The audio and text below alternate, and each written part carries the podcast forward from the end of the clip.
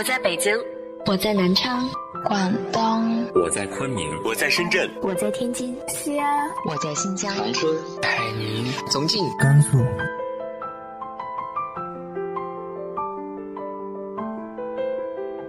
这里是 FM 幺八零八四，昨天的你的现在的未来，我是主播背着吉他的蝙蝠女侠。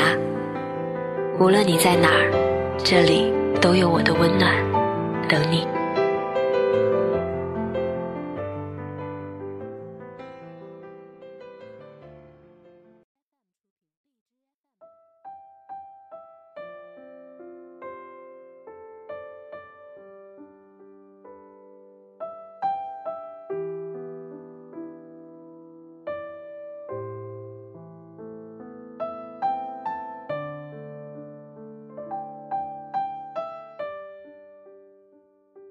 嗨，亲爱的你，晚上好。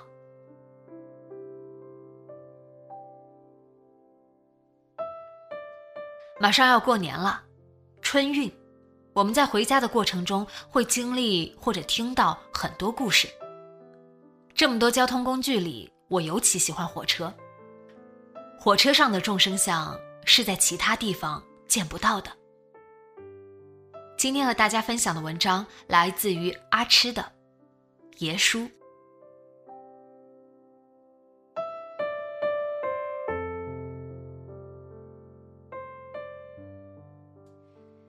极度愁闷之下，他突然想到往返上海那么多次，火车上听别人聊《生意经》。起先并不是《生意经》，进入夜里，火车开得飞快，窗户都留着宽缝，风呼呼往车厢里灌。许多人已经挨不住疲惫，仰头睡了，嘴巴张开，打着呼噜。但是总有不愿意睡觉的，抱着茶缸要讲故事，讲自己的婚姻、家庭、小孩、情人、过去、现在，好像恨不得要在这昏沉的火车一夜里，把自己的一生通通毫无保留的讲给陌生人听。陌生人们是真听的。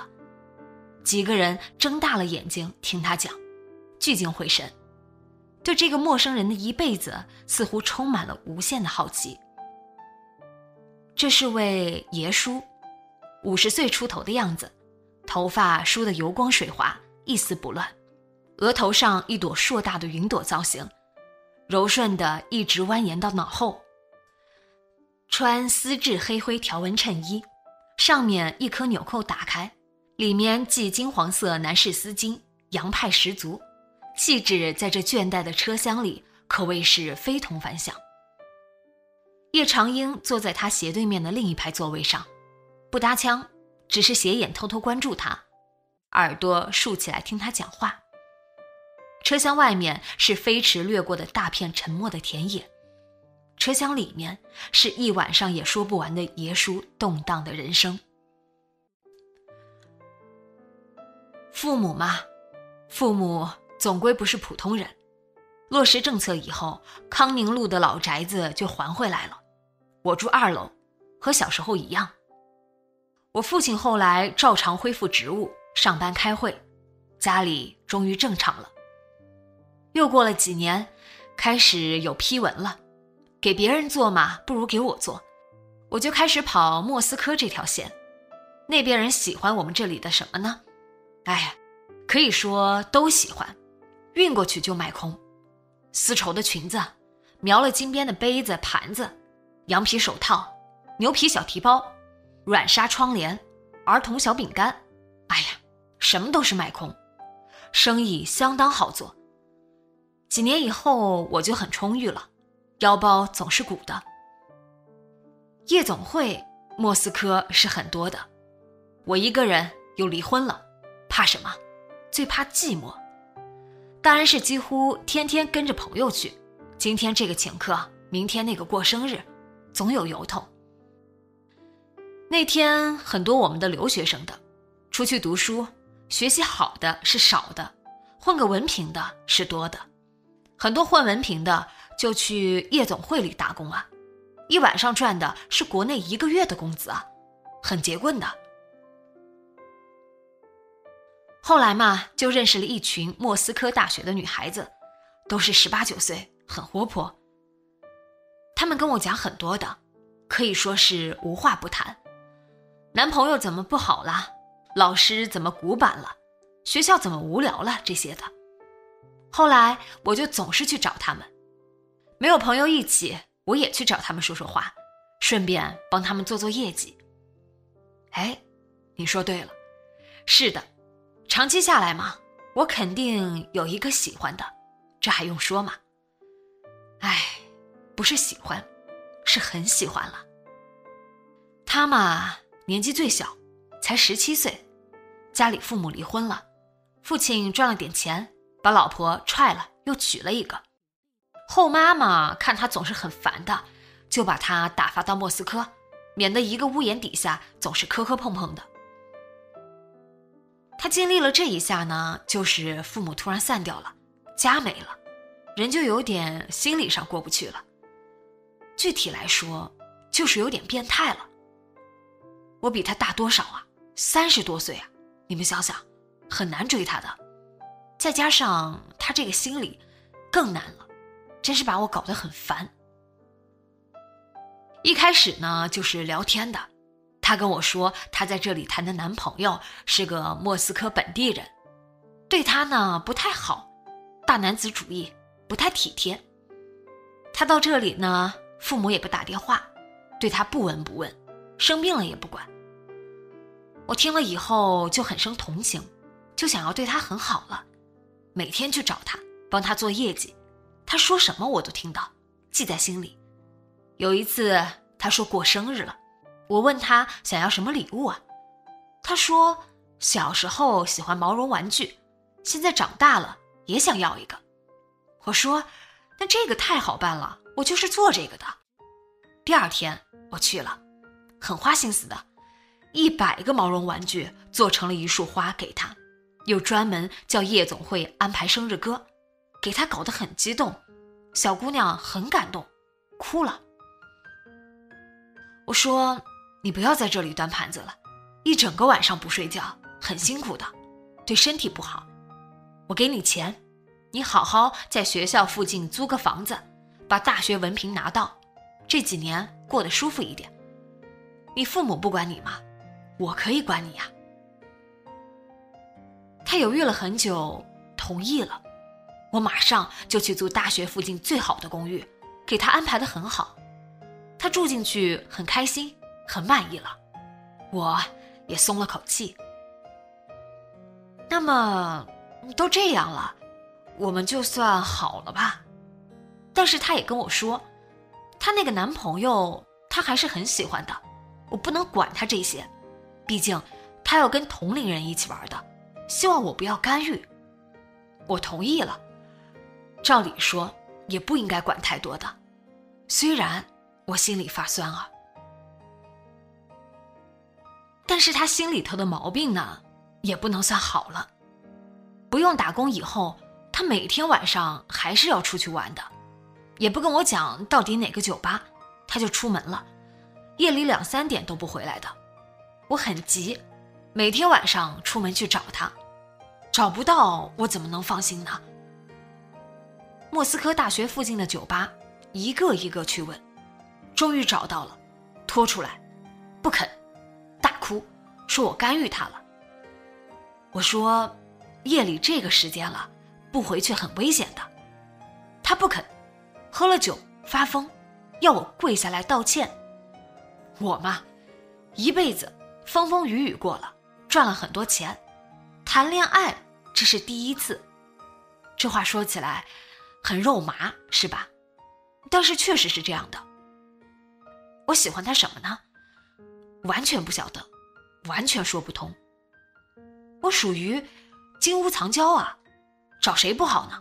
非要找他，有什么道理？没有，完全没有，我自己也没有办法的。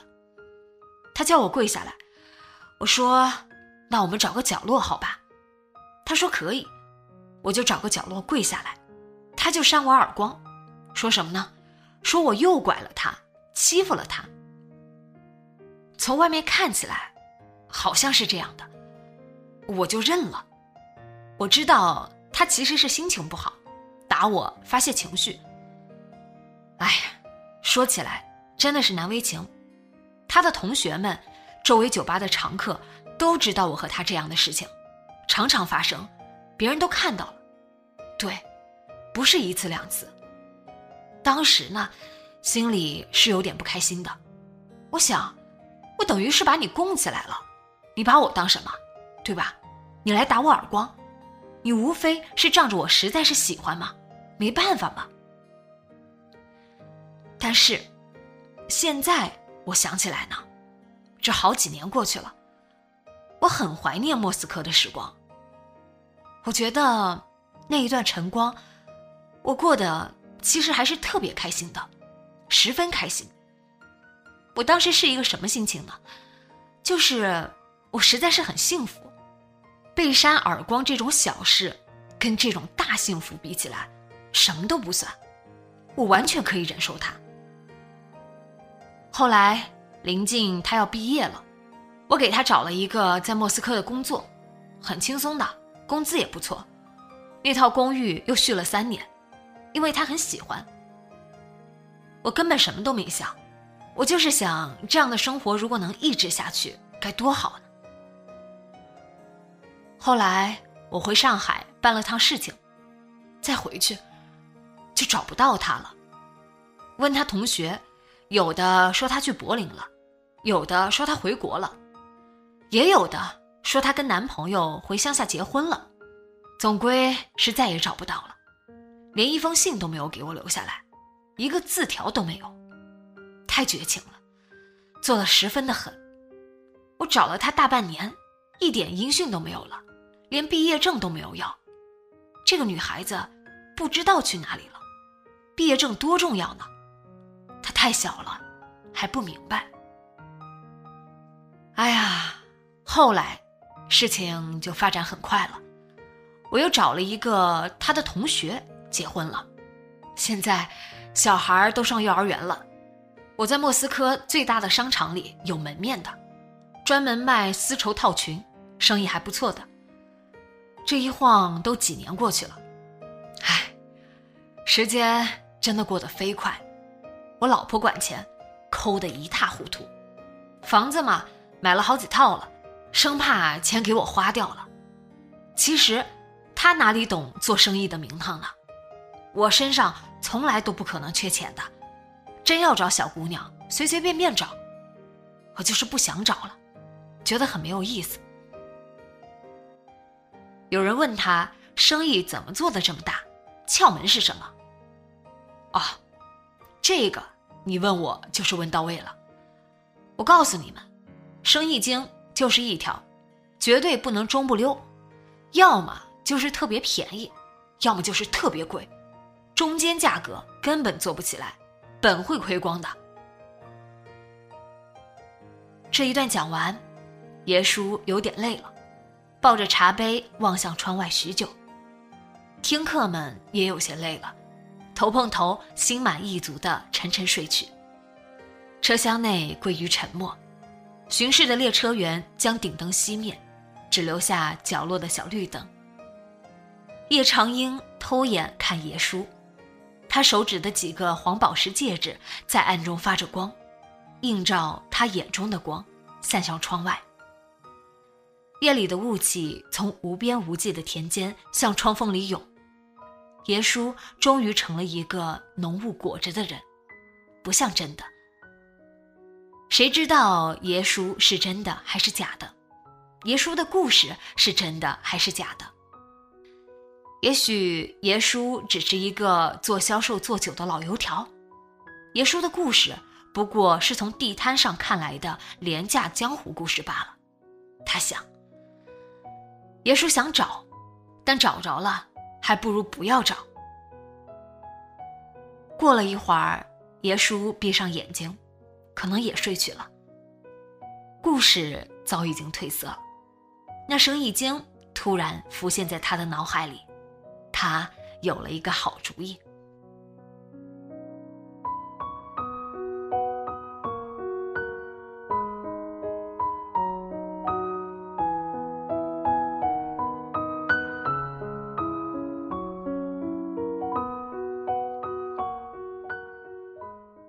你在旅途中又听到过哪些故事呢？直接在节目下方留言分享给我吧。今天的节目就到这里。今晚做个好梦，晚安。